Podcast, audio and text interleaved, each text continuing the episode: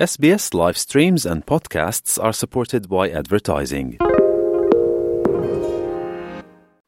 Estás escuchando SBS en español.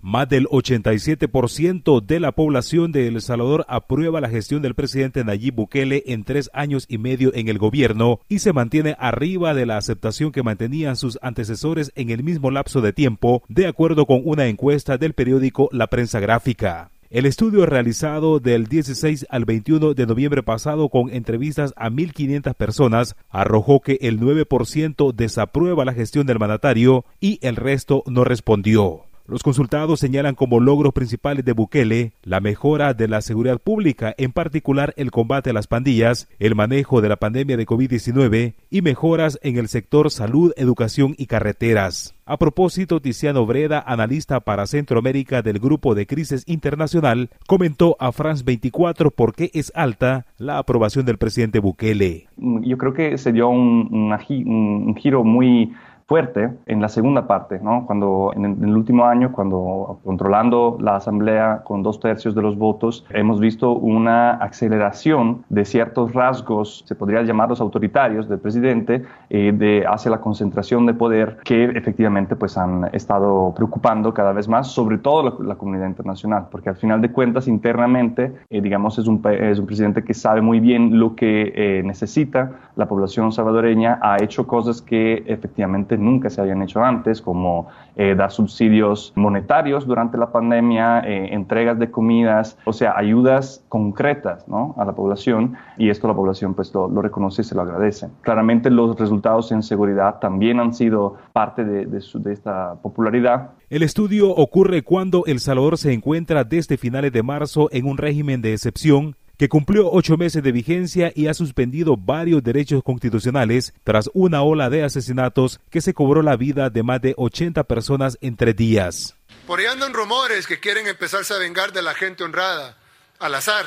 Hagan eso y no va a haber un tiempo de comida en las cárceles. A ver cuánto tiempo duran sus homeboys allá adentro. Les juro por Dios que no comen un arroz. Y vamos a ver cuánto tiempo duran. Y no me importa lo que digan los organismos internacionales, que vengan a proteger a nuestra gente, que vengan a llevarse a sus pandilleros. Según las autoridades de El Salvador, bajo la medida del estado de excepción en ocho meses, han capturado más de 59 mil pandilleros y personas ligadas a estas bandas que asesinan y extorsionan, mientras se registran cientos de denuncias de violaciones a los derechos humanos. Un informe de Amnistía Internacional revela que el régimen de excepción en El Salvador es un atentado contra los derechos humanos, según la directora para las Américas de dicha organización, Erika Guevara Rosas. Hemos visto un grave deterioro de la situación de derechos humanos como consecuencia del régimen de excepción impuesto por usted bajo la excusa de atender el complejo tema de criminalidad de las pandillas que azotan al país desde hace años.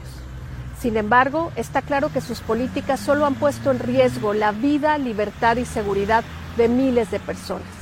No está resolviendo los graves problemas de seguridad que enfrenta la población, solo los está exacerbando está profundizando cada vez más la violencia.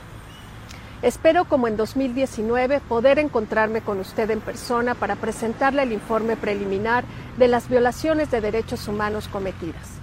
Claro está, eso solo será posible si a usted verdaderamente le interesan los derechos humanos del pueblo salvadoreño. Según la encuesta de la prensa gráfica, en cuanto a los fracasos del presidente Bukele, la primera mención en este momento es para la implementación del Bitcoin como moneda de curso legal, el aumento de precios de la canasta básica, la aplicación del régimen de excepción y las detenciones arbitrarias. El presidente Nayib Bukele continúa empeñado en convertir a El Salvador en el paraíso del Bitcoin. No obstante, los ciudadanos siguen prefiriendo el dólar de Estados Unidos frente a las divisas digitales, según refiere la televisión alemana. Eh, sí, es práctica. Sí, digamos, a veces las conversiones te causan algún problema, pero nada del otro mundo. Sí, lo, lo, saqué el que nos dio el presidente, pero así comprar con, con ese dinero no, no he podido. No, la verdad no, no, nunca lo usé y creo yo que nunca lo voy a usar.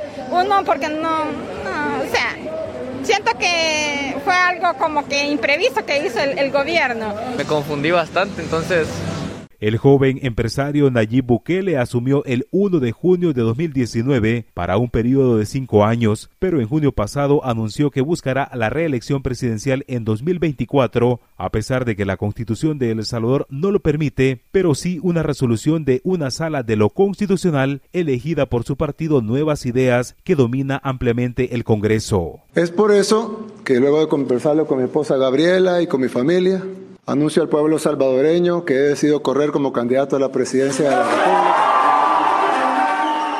Por ahora, los partidos políticos de oposición y organizaciones de la sociedad civil en El Salvador están enfrascados en buscar candidatos presidenciales para enfrentar el reto de Nayib Bukele y su apuesta a reelegirse en 2024. Para Radio SBS informó Wilfredo Salamanca. ¿Quieres escuchar más historias como esta? Descárgatelas en Apple Podcasts, Google Podcasts, Spotify o en tu plataforma de podcast favorita.